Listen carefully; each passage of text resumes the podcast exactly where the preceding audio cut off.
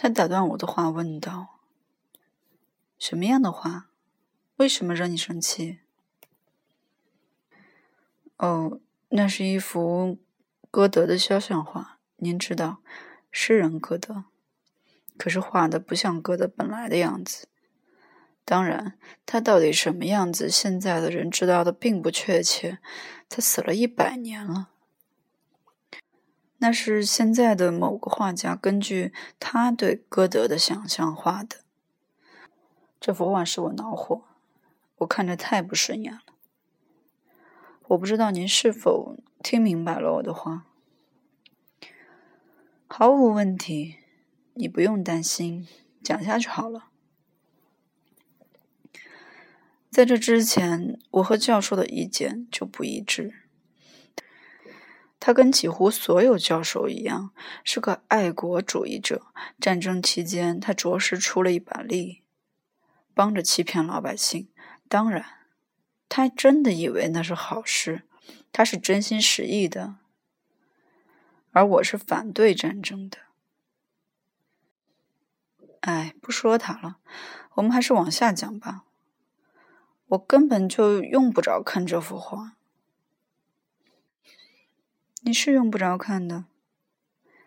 可是，首先，为了歌德，那幅画使我难受。我十分喜爱歌德。其次，当时我想，嗨，我是这样想的，或者是这样感觉的。我现在跟他们坐在一起，我把他们看作我的同类。我想，他们也许差不多和我一样喜爱歌德。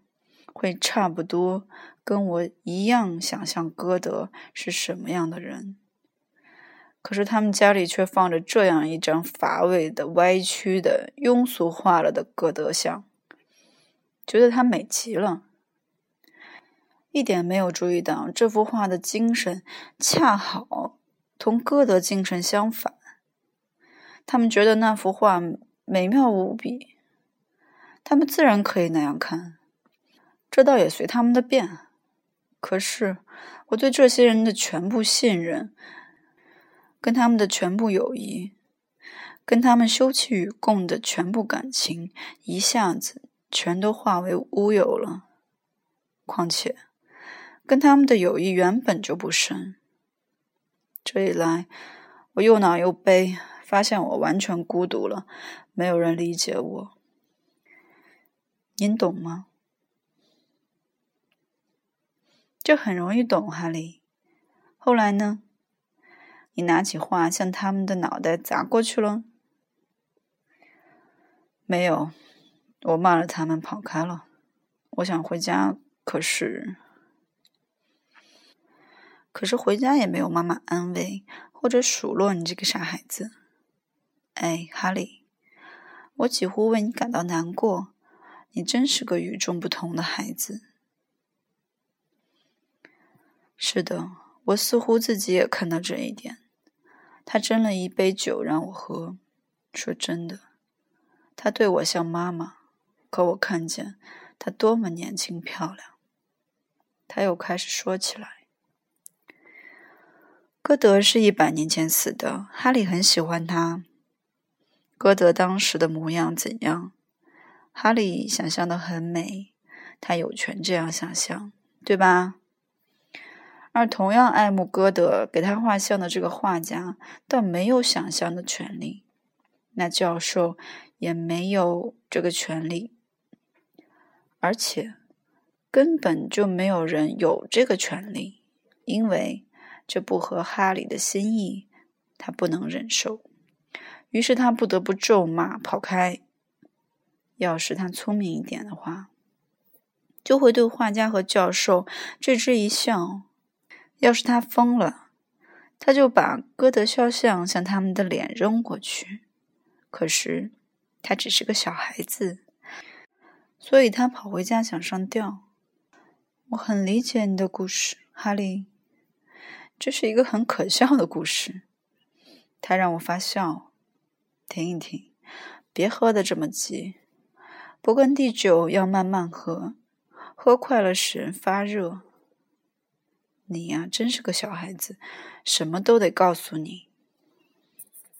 他的目光像一位六十岁的家庭女教师那样严厉，那样有威力。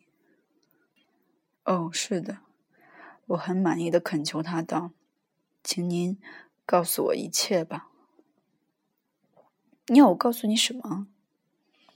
您想说的一切。好吧，我给你讲一些。整整一个小时了，你听见我。跟你说话都用你称呼，而你总用您称呼我。你总讲拉丁文、希腊文，总把事情讲得尽量复杂。如果一位姑娘用你称呼，你也不厌恶她，那么你就也用你跟她说话好了。好了，你这次又学了一点新东西。其次。半个小时前，我听你说你叫哈利。我知道你的名字，是因为我问了你，你却不想知道我叫什么名字。哦，不是的，我很想知道你的名字。太晚了，孩子，我们下次见面时你可以再问。今天我不会告诉你了。好了，现在我要跳舞去了。他做了个要站起来的姿势，突然，我的情绪一落千丈。我害怕他会走开，撇下我一个人。那样一切又都恢复原状，像暂时止住的牙痛，又突然折磨起人来，像突然着了火一样。在这一瞬间，害怕与恐惧又突然回到我身上。哦，上帝！我能忘记等着我的事情吗？难道情况有了什么变化？等一等，我大声恳求道：“您别，您别走开！我当然可以请您跳舞，你爱跳多久就跳多久，可是别离开太久了。你要回来，要回来。”他一边笑一边站起身，他站着没有我想象的那么高。他很苗条，但不高。他又让我想起那个人来，想起的是谁呢？一时又想不起来。你还会回来吗？我还会回来的，不过可能要过一会儿才回来，过半个小时，也许过一个小时。听我说，闭上眼睛睡一会儿，你需要睡眠。他给我让出位子，他走了。他的裙子掠过我的膝盖，一边走一边用一面小圆镜子照了照脸，眉毛一扬，用一个小粉扑擦了擦下巴，随后进舞厅消失了。我看了看四周，周围的人我都不认识。男人们抽着烟，大理石的桌子上洒满了啤酒，到处是吵吵嚷嚷的尖利的怪叫声。隔壁传来的舞曲声。他说了：“我该睡觉。”啊，老弟，你知道我的睡眠，睡魔到了我身上比黄鼠狼还胆怯。在这种集市似的场所，坐在桌边，在叮当乱响的啤酒杯之间，我能睡觉吗？我压了一口酒，从衣袋里拿出一支雪茄。看看周围谁有火柴。其实我一点不想抽烟，于是便把烟放到桌子上。他曾对我说过：“闭上眼睛。”天晓得，这个姑娘怎么生就这么一副好嗓音，这样深沉，这样慈爱。服从这声音真好，我已经体会到了。我顺从的闭合上眼睛，把头靠到墙上，听着各种各样嘈杂的声音在我的周围轰响。他怎么会想起叫我在这个地方睡觉？对这个想法，我觉得有些好笑。决定到舞厅门旁去，向舞厅里看一眼。我该看看我那美丽的姑娘怎样跳舞。我在椅子下动了动脚，这才觉得我跑了几个小时，乏得要命，就没有起来。一会儿，我就忠实的执行慈母般的命令，睡着了，睡得又香又甜，而且做起梦来，这个梦比最近很长一段时间里做的梦都更清楚、更美妙。我做了这样一个梦：我坐在一间旧式前厅里等着。起先我只知道要见一位阁下，后来我想起这位阁下是歌德先生。我要受他的接见。遗憾的是，我不是完全以私人身份来到这里，我的身份是一家杂志的记者。这真让我觉得不对劲。我不明白是哪个魔鬼把我拖进这种处境。此外，我刚才看见一只蝎子想从我的腿往上爬，这也使我稍感不安。我抖了抖腿。想把这只黑色的小爬虫抖掉，可我不知道它现在藏在哪里，我哪儿也不敢去摸。同时，我心里也不敢肯定，他们会不会由于疏忽，没有把我通报到歌德那里，而通报到了马蒂森那里。可是，我在梦中搞错了，把马蒂森换成了比格尔，因为我以为致茉莉的诗是他写的。而且，我非常希望跟茉莉见面。我想象中的她长得很漂亮、纤柔，有音乐天赋，又很文静。要是我到这里并不是为了那该死的编辑部办事，那该多好！我的不满情绪越来越大，而且逐渐埋怨起歌德来。我对他突然有了各种各样的疑虑和责备。这样可能会在接见时出现一场好戏，但是那蝎子虽然危险，也许就藏在我的贴身处，这倒也不一定就那么糟。我觉得，它也可能意味着亲切友好的事情。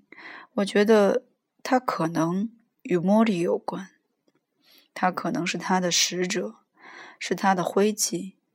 女性和罪孽的美丽而危险的灰级动物，这个动物不是也可能叫皮尔皮乌斯吗？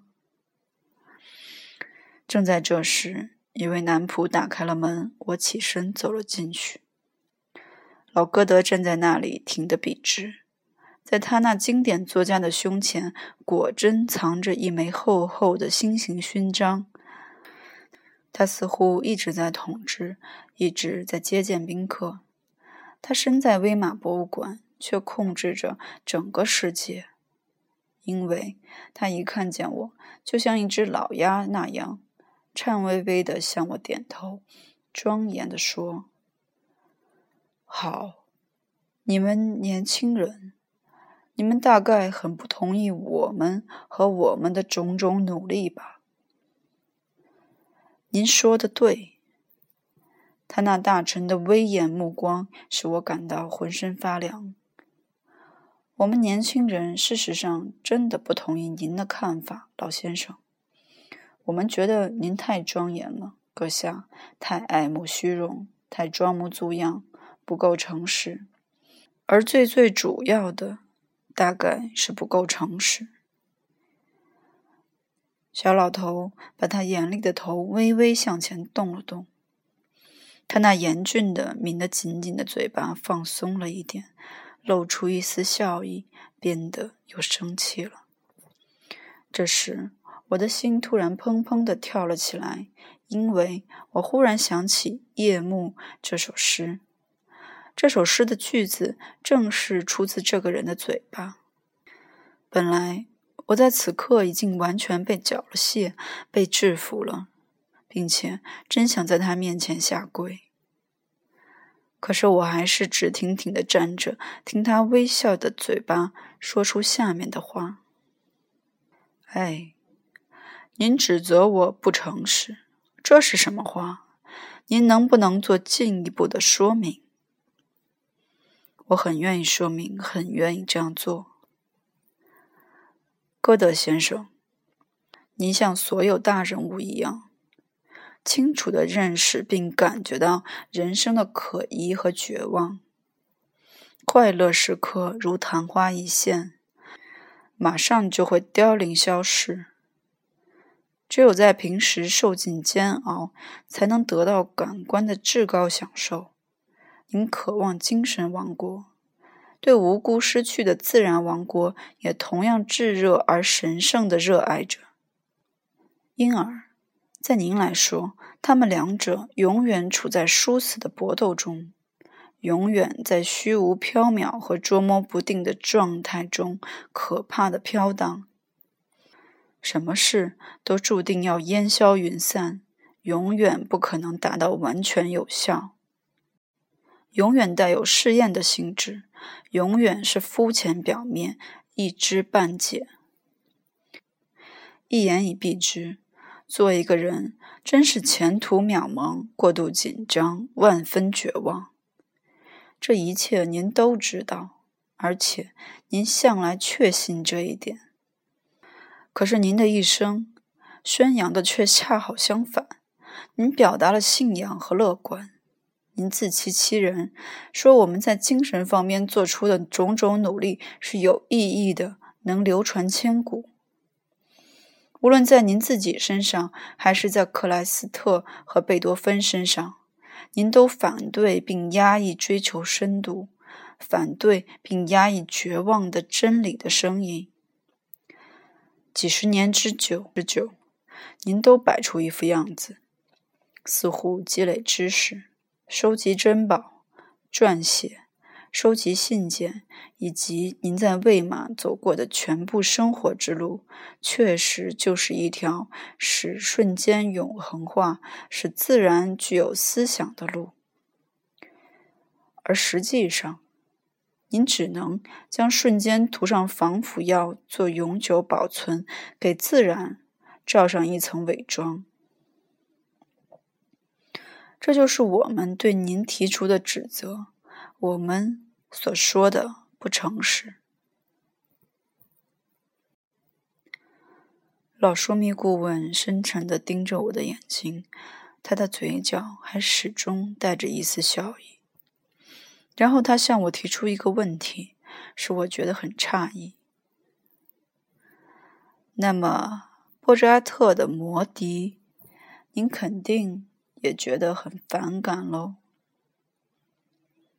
我还没有提出异议，他就继续说道：“摩迪把生活描写成甜美的歌曲，像歌颂永恒的神圣的东西那样歌颂我们的感情。虽然我们的感情并不能永久常在。摩迪既不同意克莱斯特先生，也不赞同贝多芬先生。”而是宣扬乐观与信仰。我知道，我知道，我怒气冲冲的喊道：“天晓得你怎么会想起摩笛来的？摩笛是我在世界上最喜爱的东西。可是莫扎特并没有像您那样活到八十二岁，也没有像您那样在他个人的生活中要求持久安宁、呆板的尊严。”他不曾自命不凡，他歌唱了他那些神奇的旋律。他穷困潦倒，早早的去世了，不为世人所了解。我透不过气来，我恨不得把千百件事情用十句话说出来。我额上渗出汗来。歌德却很亲切地说：“我活了八十二岁。”这也许是永远不可原谅的。可是我因长寿而得到的快乐，比您想的要小。我非常渴望持久，这种追求始终使我充实。我始终害怕死亡，并向他做斗争。这话您说的对了。我相信，反对死亡的斗争，决然的、执着的。要生活下去，这正是推动所有杰出的人物行动和生活的动力。到头来，人都不免一死，这一点，我年轻的朋友我用八十二岁的一生做了令人信服的证明。这同譬如我当小学生的时候就夭折一样，能令人信服。如果下面这一点能证明我说的不错的话，我在这里也说一下。在我的秉性中有许多天真的东西，好奇、贪玩，乐于消磨时光。这不，我花了很长时间才看到，玩耍总得有个够才是。他一边说着，一边皎洁的像调皮鬼似的微笑着。他的身材变高了，那呆板的姿态和脸上痉挛的严肃神情消失了。我们周围的空气里回响着音乐，全是歌德的歌。我清楚地辨认出其中有莫扎特谱曲的《紫罗兰》和舒伯特谱曲的《明月照山谷》。现在。歌德年轻了，红光满面，神采奕奕，爽朗地笑起来。一会儿像莫扎特，一会儿又像舒伯特，像他们的兄弟一样。他胸前的心完全由花草组成，心的中央一颗樱草花，特别鲜艳夺目。